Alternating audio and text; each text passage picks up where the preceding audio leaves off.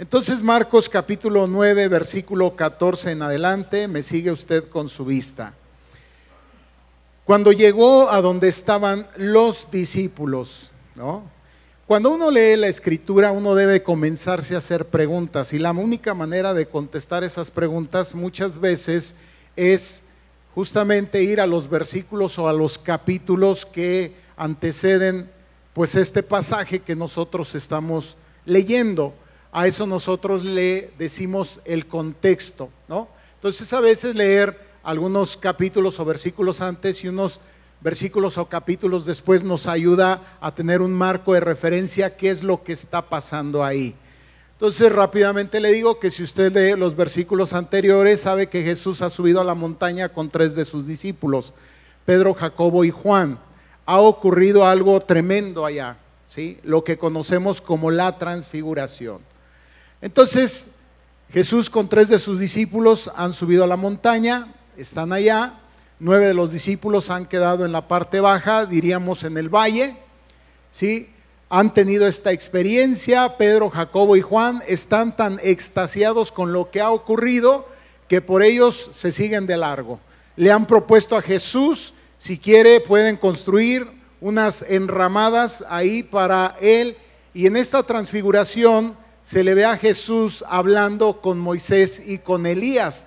Y entonces, bueno, de manera, digamos, un tanto incauta, ellos le dicen, si te parece bien, nosotros acá estamos tranquilos, contemplando esto, podemos seguir aquí el tiempo que sea necesario, más bien ustedes no se incomoden, construimos algunas enramadas y acá nos seguimos. Sin embargo, ellos deben descender, deben bajar al valle y reunirse con el resto de los discípulos. Por eso dice cuando llegó a donde estaban los discípulos, ¿quiénes los otros nueve? Se encuentran con una situación, ve una gran multitud alrededor de ellos y escribas que disputan con ellos. Se armó la grande. Y vamos a ver por qué es que se arma esta situación. Los escribas están ahí disputando, les están reclamando a los discípulos. Y enseguida, al ver que Jesús baja, al ver que Jesús viene, verso 15, toda la gente, ¿verdad? Dice, viéndole, se asombra y corre, claro, es Jesús. Y se sabe lo que Jesús está haciendo, ¿sí? El mensaje se ha corrido. Y por cierto, no solamente Jesús está haciendo, sino ahora también los discípulos hacen. Y veremos qué queremos o a qué nos referimos con esto de que los discípulos también de Jesús están haciendo, entonces corren. Es una figura central, le saludan y él va directamente a donde, a donde, están los discípulos con los escribas discutiendo y les pregunta, versículo 16, pues ¿qué disputan con ellos? O sea, ¿cuál es el alegato? ¿Cuál es el problema acá? Bueno, no responden ni los escribas ni los discípulos, sino aparece un tercero en escena. Y este tercero dice que es un hombre que desde la multitud se hace escuchar. Y respondió uno de la multitud y dijo, maestro. Y aquí está la razón por la cual los escribas y los discípulos estaban discutiendo. Maestro, traje a ti mi hijo que tiene un espíritu mudo el cual donde quiera que le toma le sacude y echa espumarajos y cruje los dientes y se va secando y dije a tus discípulos que lo echasen fuera y escuche usted, y vas ahí. Es, no pudieron. Bueno, ahora sabemos por qué están los escribas ahí. Es cierto, joroban a Jesús y también a los discípulos. Pero ahora habían encontrado una oportunidad más, digamos una evidencia, un argumento más, pues para estar ahí incomodando para estar ahí molestando. Y tiene que ver justamente con esto, con una situación de un hombre que ha traído acá para que su hijo sea liberado, sea sanado. Y los discípulos, bueno, han hecho, supongo yo, lo que está a su alcance y lo que está a su mano. Déjeme decirles que hablando de contexto, si usted va unos capítulos atrás, se va a encontrar que esto no es nuevo para los discípulos. Si usted va al capítulo 6 de este mismo, de este mismo libro, usted se va a encontrar con el que Jesús ya en una ocasión había mandado a los discípulos de dos en dos, dice en el capítulo 6, versículo 7. Después llamó a los doce y comenzó a enviarlos de dos en dos y les dio autoridad sobre los espíritus inmundos.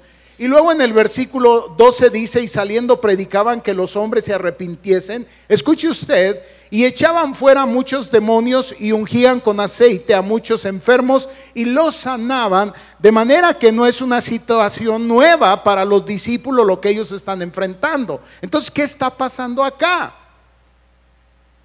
¿Falló la fórmula? ¿Qué es lo que está ocurriendo? El hombre es claro y dice, bueno, sí, lo traje con tus discípulos, pedí que echaran fuera al demonio y bueno, este es el resultado, no pudieron. Jesús responde y les dice, oh generación incrédula, nos preguntamos a quién, a los discípulos, a los escribas, a este hombre, a la multitud, a quién reflexionaremos sobre ello. Y pregunta, si quieren ustedes sí en forma de reproche, ¿hasta cuándo he de estar con vosotros? ¿Hasta cuándo os he de soportar? Y entonces dice, tráiganmelo acá, tráiganlo. Se lo traen y cuando el espíritu ve a Jesús, se sacude, dice, sacudió con violencia al muchacho, quien cayendo en tierra, se revolcaba echando espumarajos. Jesús pregunta al padre, ¿cuánto tiempo hace que le sucede esto? Y le dice, desde niño. Tremenda situación. Explica más el padre. Si quiere usted da más datos. Muchas veces le echan el fuego en el agua para matarle. Pero aquí comienza, digamos, lo bueno y aquí es donde nos vamos a centrar en nuestra reflexión. Pero si puedes hacer algo, pero si puedes hacer algo, ten misericordia de nosotros y ayúdanos. Jesús le dice, si puedes creer, al que cree todo le es posible. E inmediatamente el padre del muchacho clamó y dijo, creo ayuda mi incredulidad. El título de este mensaje es Creo pero. Tres puntos suspensivos. Miren ustedes qué interesante lo que el Padre dice. Creo ayuda mi incredulidad. Otra versión traduce creo, pero creo poquito. Creo, pero mi fe es pequeña. Creo, Diríamos, a lo mejor esta frase le suena más conocido, sí, pero no. Es interesante porque la palabra pero es una conjunción. Y una conjunción se utiliza para unir dos declaraciones o proposiciones. Los que estudiaron lógica y conjunto lo recordarán. Y una declaración puede ser verdadera o falsa. ¿Sí? La pregunta es, está uniendo dos declaraciones, creo e incredulidad. La pregunta, ¿cuál de las dos es verdadera y cuál es falsa? Ese es el punto que vamos a tratar acá. Creo, pero, ¿pero qué? Creo, pero no creo. Ahora, lo que yo pretendo en esta tarde es que no seamos demasiado rudos con el Padre, no seamos rudos con los discípulos y probablemente ni siquiera con los escribas, sino que más bien cada uno de nosotros pudiera identificarse que esta es una condición muy humana. Creo, pero, pero no creo. O creo, pero creo poquito. Jesús le dice, si puedes creer al que cree, todo lo es todo le es posible e inmediatamente el padre del muchacho clama y le dice, "Creo, ayuda mi incredulidad. Y cuando Jesús vio que la multitud se agolpaba, la cosa se iba poniendo más intensa, reprende al espíritu inmundo y le dice, espíritu mudo y sordo, yo te mando sal de él y no entres más en él. Entonces el espíritu clamando y sacudiéndole con violencia salió y él quedó como muerto, de modo que muchos decían se murió. Pero Jesús tomándole de la mano le endereza y le levanta. Cuando él entra en casa, sus discípulos, si quieren ya acá petit comité. Y esto lo reflexionaremos para el final. No sé, quiero pensar que quizá los discípulos un poco avergonzados. Sí, no delante de toda la multitud, sino ya acá, en petit comité. Ya están en casa, ya no está la multitud. Y entonces ellos preguntan, Jesús, ¿qué pasó? ¿Qué pasó acá? ¿Por qué nosotros no pudimos echarle fuera? Y la respuesta de Jesús es esta. Este género con nada puede salir sino con oración y ayuno. Si nosotros vamos a un pasaje paralelo, yo les decía a los hermanos, les he estado diciendo que es muy importante que usted tenga una Biblia con referencias y que usted sepa que en los evangelios hay pasajes que están referenciados. ¿Qué quiere decir? Que están en distintos evangelios y a veces esto enriquece más, nos da un cuadro mejor, mayor. Mateo capítulo 17, hablando de esto último, ante la pregunta de ellos, Jesús les responde en el verso 20, por vuestra poca fe. Entonces acá no solamente el que tenía poca fe, parece ser que era el padre de este muchacho, sino también los discípulos, porque de cierto os digo que si tuvierais fe como un grano de mostaza, diríais a este monte, pásate de aquí a allá y se pasará. Y nada os será imposible, pero este género, otra vez, lo que está allá en Marcos, no sale sino con oración y con ayuno. Eso es lo que dice.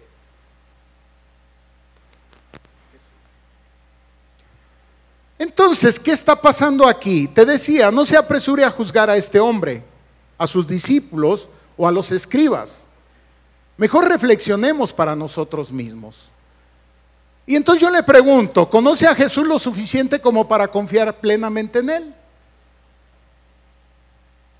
¿Qué hacemos con esto? Creo, pero ayuda, ayúdame con mi incredulidad. O, o creo, pero ayúdame con lo poco que estoy creyendo. O si quieres en otro, lo que creo, ¿para qué me alcanza? Por lo que vemos, no para mucho.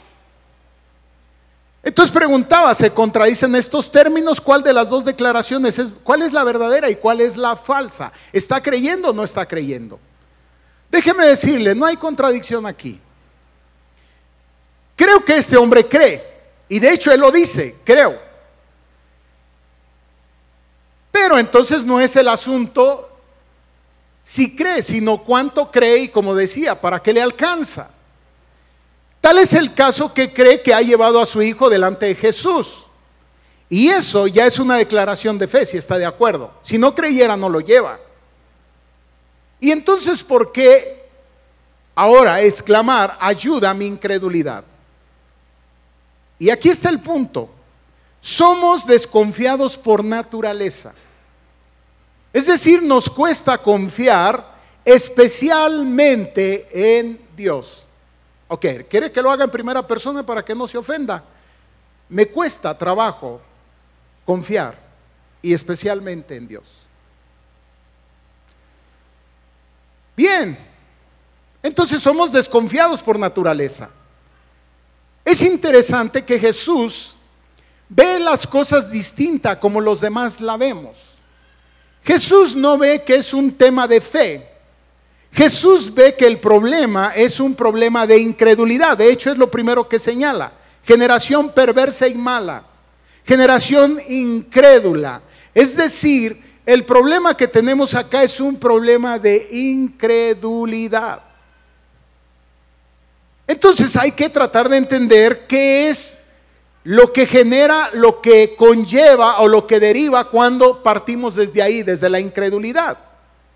Y la palabra nos da mucha información respecto de esto. Por ejemplo, sabemos que muchas veces Jesús mismo decidió no obrar por causa de la incredulidad.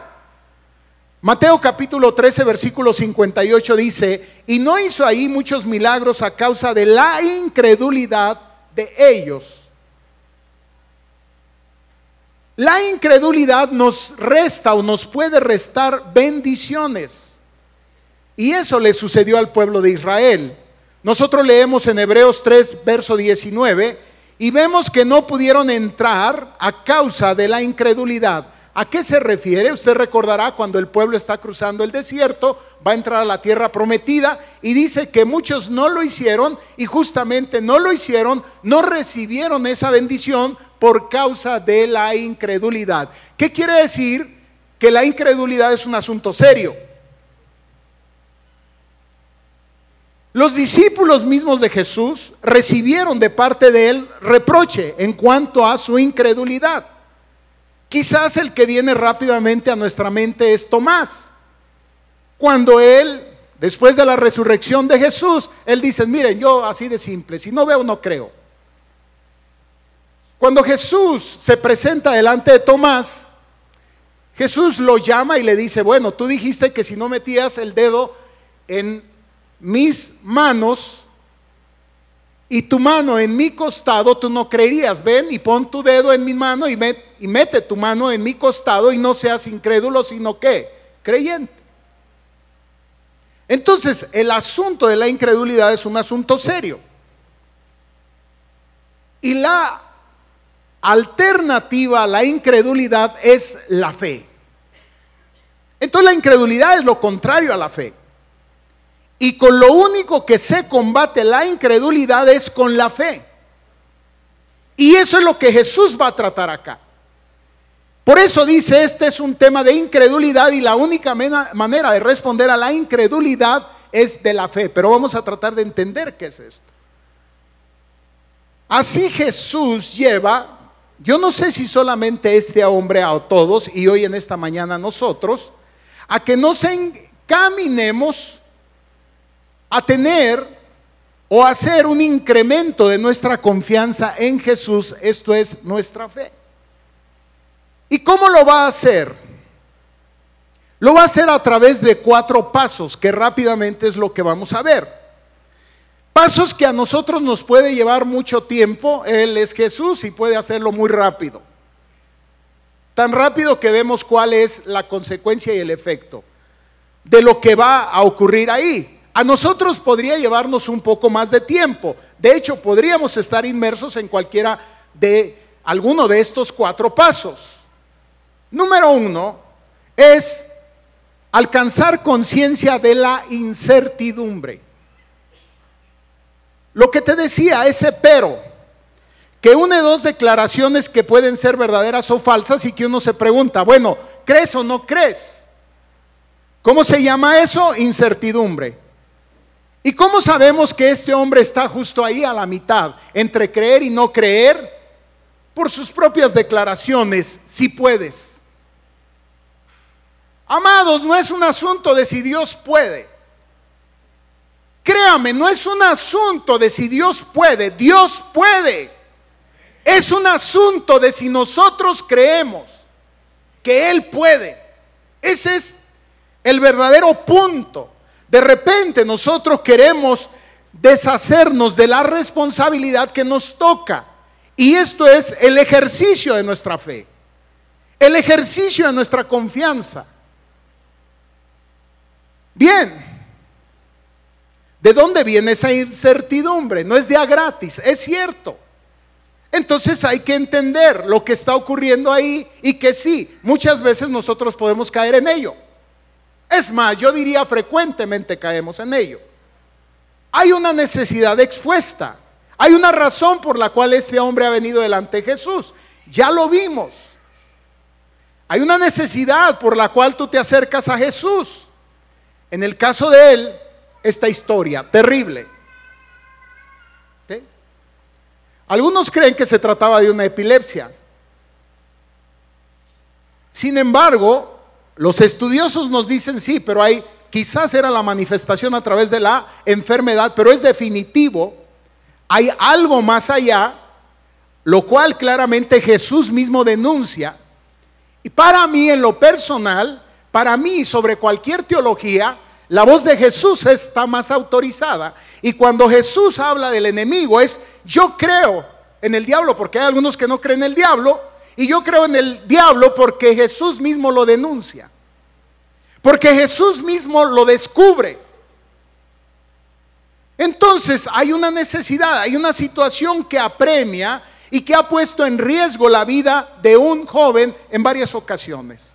Y hay toda una historia, hay todo un padecer. Si es cierto, la Biblia dice que el enemigo viene para hurtar, matar y destruir. Y lo ha intentado con este joven. Entonces ahí está la necesidad. Ha venido delante de los discípulos. ¿Hay razones para dudar? Parece ser que sí. Ya te dije, los discípulos habían recibido poder de Cristo. Ellos iban y en el nombre de Jesús sanaban enfermos y liberaban endemoniados. Pero ahora no está resultando. Ahora parece que la fórmula está fallando. ¿Qué está pasando? Entonces el problema, esos hombres dotados de autoridad y poder no fueron o no son capaces de hacer algo. ¿Qué más se puede hacer? ¿Has estado ahí? ¿Qué más se puede hacer? Y cuando llegamos a ese punto, entonces la duda se hace evidente. La desesperanza, la desesperanza se anida en el corazón, se conforma. Y ahora viene esta declaración, si puedes hacer algo, ¿qué? Lo que sea, es decir, me conformo. ¿Has caído justamente ahí? En donde dices, bueno Señor, lo que sea tu soberana voluntad, pero no creyendo en la soberanía, sino desde una actitud de derrota. Es correcto, la soberanía, apelar a la soberanía de Dios es lo más maduro que hay. Señor, esto es lo que yo, yo quiero, Jesús mismo lo dice, pero no se haga lo que yo quiero, sino lo que tú, en tu soberana voluntad. Eso es una cosa y otra es dejadez. Pues hay lo que el Señor quiera. Cuidado con esto. Parece que se renuncia. Se conforma entonces con él si puedes hacer algo, lo que sea será suficiente. Entonces, número uno, conciencia de la incertidumbre. Y creo que Jesús nos ayuda en esto. Porque a veces nosotros creemos que estamos creyendo, pero estamos dudando. Y Él nos ayuda a través de su espíritu, a través de situaciones, justamente nos muestra en dónde nosotros estamos. Estamos en el punto de la incertidumbre. Número dos, Jesús no nos deja ahí y no va a dejar este hombre ahí. No lo va a dejar en la incertidumbre, sino que a través de la enseñanza, a través de la enseñanza, habiendo mostrado justamente esa posición de incertidumbre, hay algunas cosas que necesita mostrarle. Hay algunas cosas que este hombre necesita entender, pero también sus discípulos y hoy todos aquí. Si puedes. Y es interesante, no, me encanta Jesús. Por eso digo, me encanta toda la Biblia, pero me fascinan los evangelios. Porque me, gusta ver este Jesús cómo se mueve, las dinámicas que genera, los diálogos. Si puedes hacer algo. Y Jesús le responde si puedes creer. Es decir, con todo respeto, dice Jesús, el problema no está en mí, el problema está en ti. Como decíamos cuando éramos chiquitos, soy espejo y me reflejo. Y Jesús nos tiene que llevar eso, pero lo hace con una ternura, lo hace con un amor. Porque sabe de la fragilidad de nuestra fe.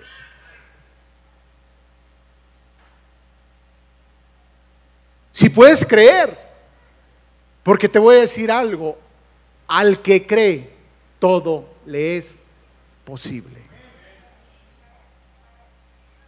¿Qué le está mostrando? Que creer es indispensable. Pero también le está mostrando que creer implica apoyar la confianza en alguien. En este caso, ¿quién? Jesús. Es decir, le pedimos algo a Dios.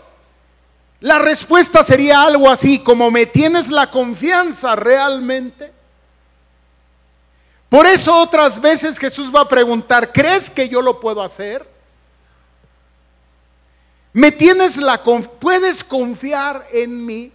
Que de aquí para adelante lo que suceda está en mis manos.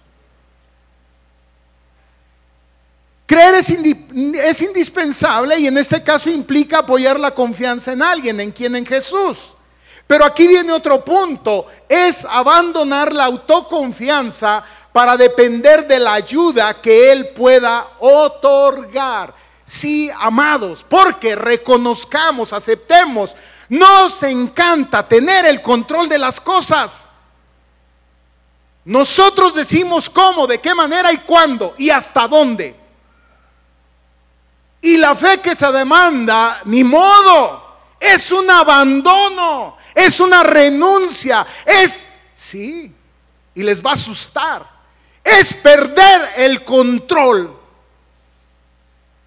Y eso no lo queremos. Es abandonar la autoconfianza para depender de la ayuda que Él pueda otorgar. Es poner a trabajar la fe. Y cuando eso ocurre, y te lo digo como que alguien que lo ha vivido, nos asomamos a un plano superior de una vida que trasciende, que llamamos la dimensión espiritual, que tiene que ver con este asunto. Cuando nos damos cuenta que no podemos controlar todas las cosas, nos asomamos y cuando nos asomamos ahí, hagan de cuenta que aquí hay como una cortina, nos asomamos, vemos las posibilidades que en el reino de Dios, que trasciende a esta realidad, existen para nosotros. ¿Lo puedes entender? Tu silencio me preocupa.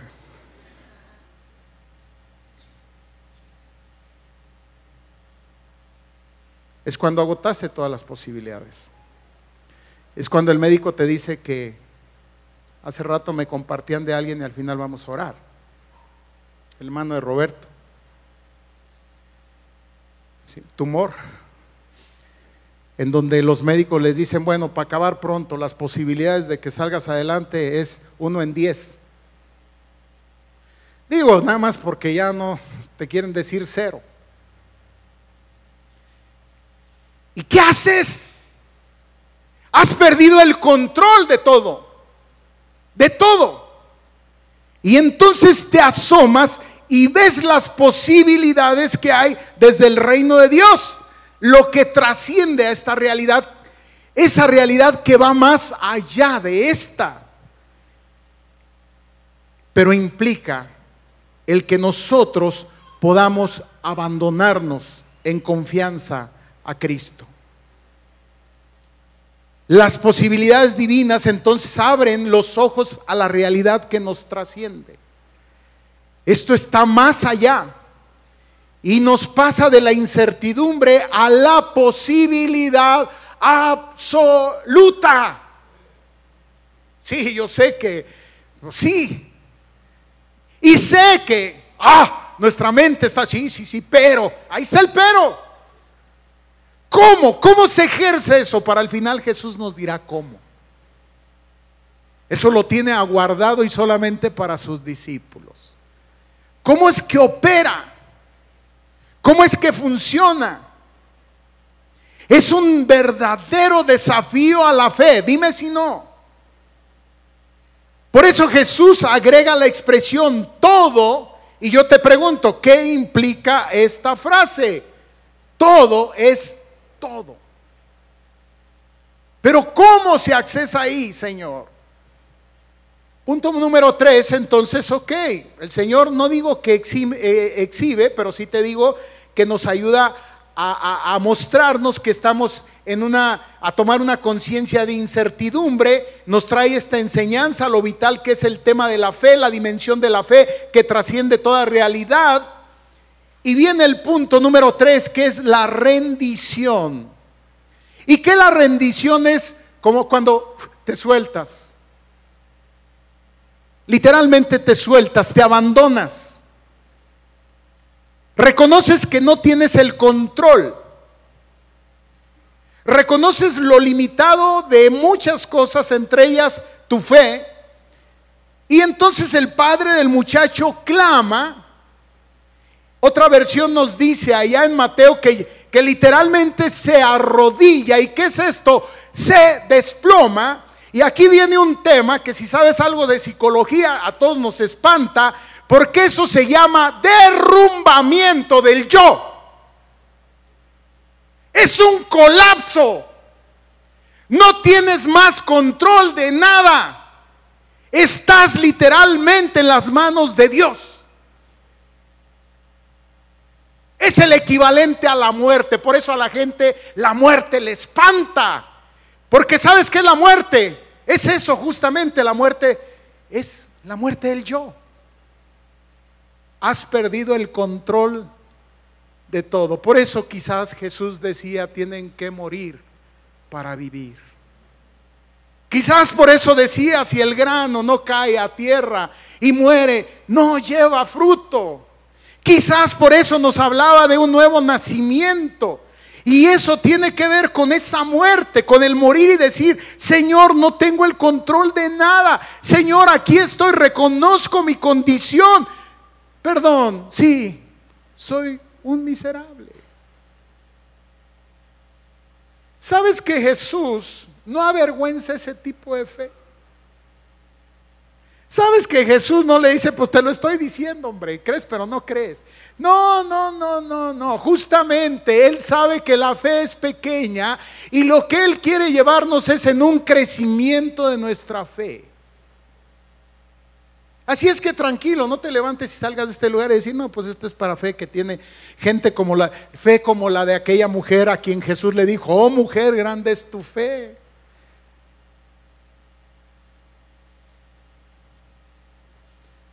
Viene una rendición.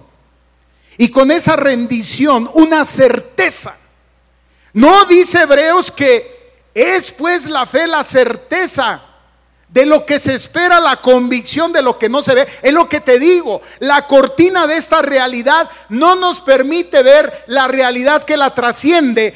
El mundo espiritual que tiene una fuerza y un poder sobre esta realidad. Yo lo creo.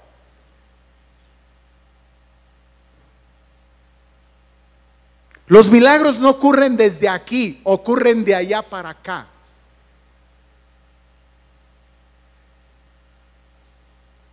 Certeza entonces de que Dios puede obrar.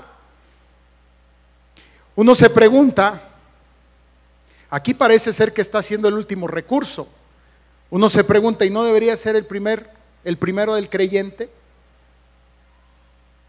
O sea, rápidamente entender dónde estoy, estoy creyendo o no. ¿Qué cosas no estoy entendiendo?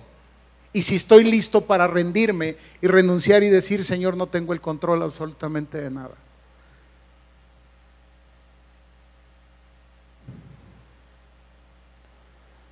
Esta semana fui el jueves para que me hicieran una resonancia magnética del corazón y vieran cómo van las cosas. Y hay cosas que no nos gustan escuchar. Yo bendigo la tecnología y bendigo todo. No, es impresionante hoy ver todo eso, cómo te pueden ver el corazón y, más y más y más cosas. Y yo bendigo a los médicos y bendigo la ciencia. Pero sigo diciendo que mi fe y mi confianza no está ahí. Tengo que hacer lo que se me dice que debo hacer. Pero en último caso, mi fe y mi confianza está en el Señor. Entonces hay una rendición. El hombre se arrodilla ante Jesús, al no poder más con su pena, decide rendirla, a Jesús. Y entonces vean ustedes el, cuarto punto, certidumbre. ¿Qué es certidumbre? Certeza. La fe es eso, es certeza. Creo, Señor, tengo un problema. Necesito que me ayudes. ¿A quién Jesús no quien le extiende esa, e, e, esta petición, inclusive antes que el milagro. Quizás algunos antes de pedir el milagro deberíamos decir, Señor, ayúdame con mi incredulidad. Y en ello, ¿sabe lo que está ocurriendo? Está confiando. En esa declaración lo que está mostrando es que está confiando. Porque creer es apoyarse en el otro, dijimos, se está apoyando en Jesús. Ayúdame, ya se está apoyando en Él. Señor, lo que tú declares, yo sé que no me vas a defraudar. Sí, estoy desesperado, eres mi única opción, ven a salvarme, no me vas a defraudar. ¿Sabe qué había pasado? Su confianza se había incrementado. Y bueno, las consecuencias ahí están. Usted las conoce. Rápidamente los minutos que nos quedan. ¿Qué pasó con los discípulos? ¿Qué falló? Dice allá que ellos iban y predicaban en el nombre de Jesús y declaraban en el nombre de Jesús sanos a los enfermos y liberaban en el nombre de Jesús. Y si usted lee, dice allá en Mateo que los ungían. Uno se pregunta, ¿habrá faltado el aceite?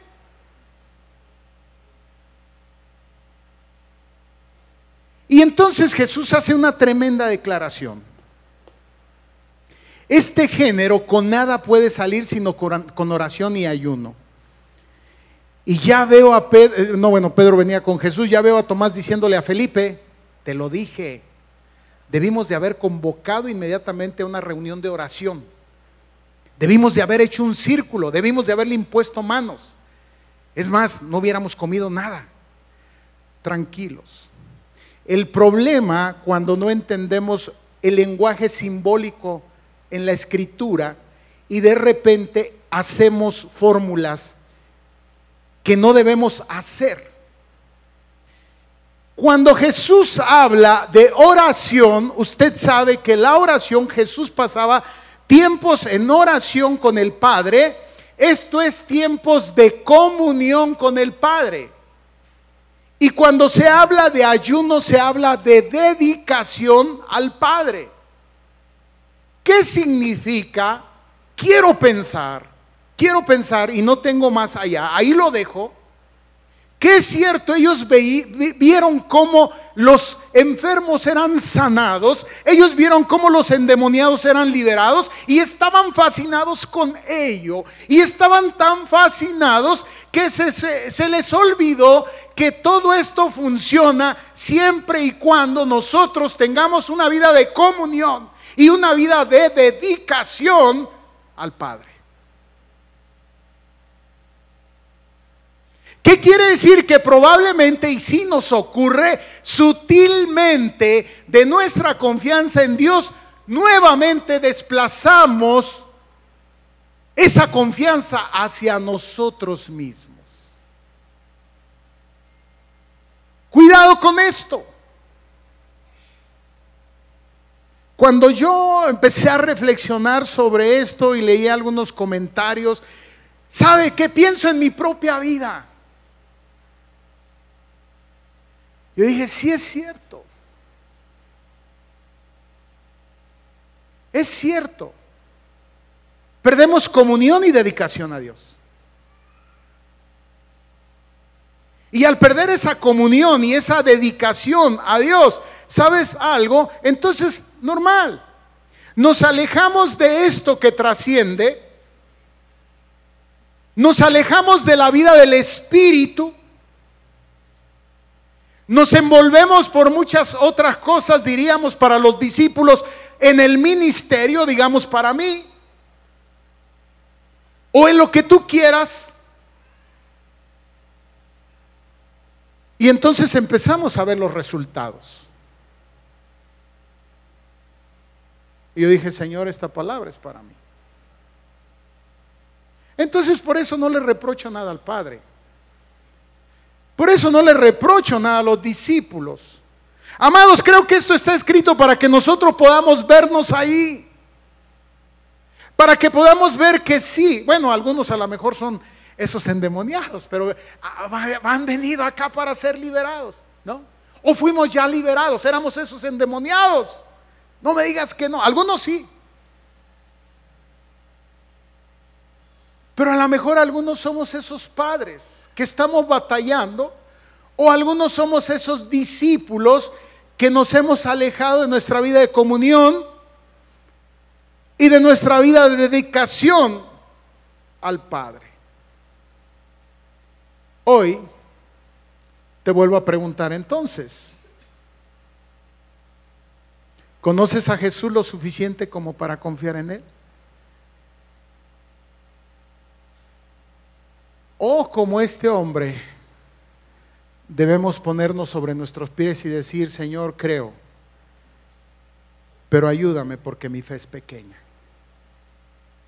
Y disponernos para que Él la lleve en ese crecimiento, aceptando que sí, probablemente que sí, tomando conciencia que estamos vacilantes, aceptando nueva enseñanza, revelación a través de su palabra, rindiéndonos ante Él y entonces comenzando a contemplar la inmensidad de posibilidades y de recursos que Él tiene para nosotros. Ponte sobre tus pies.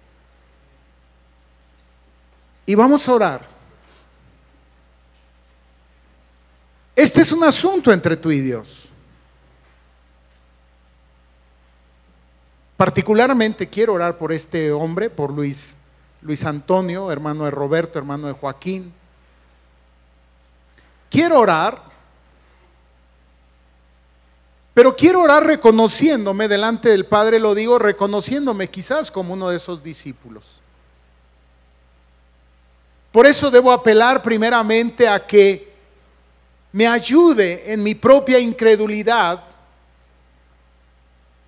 porque a final de cuentas no tenía que ver con la salud del Padre, no tiene que ver con mi salud, sino tiene que ver con la, salud de Luis Antonio.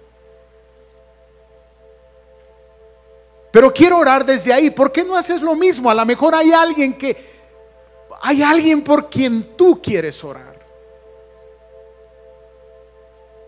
Pero desde ahí reconociendo que nuestra fe es pequeña.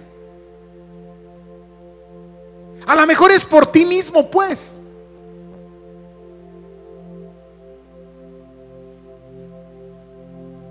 Oremos al Padre. Señor, en esta hora delante de ti estamos. Yo vengo, Señor, delante del trono de tu gracia. Porque amplia es tu gracia. Grande, Señor, es tu misericordia. Reconociendo mi realidad y mi condición delante de ti. Reconociendo, Señor, que no tengo mérito alguno que ha sido un regalo, Señor, que tú me has dado en Cristo. El perdón de mis pecados que hoy me permite entrar en comunión contigo. Ahí, Señor, me pongo a cuentas. Ahí reconozco, Señor, mi condición. Ahí, Señor, te pido perdón por mis pecados.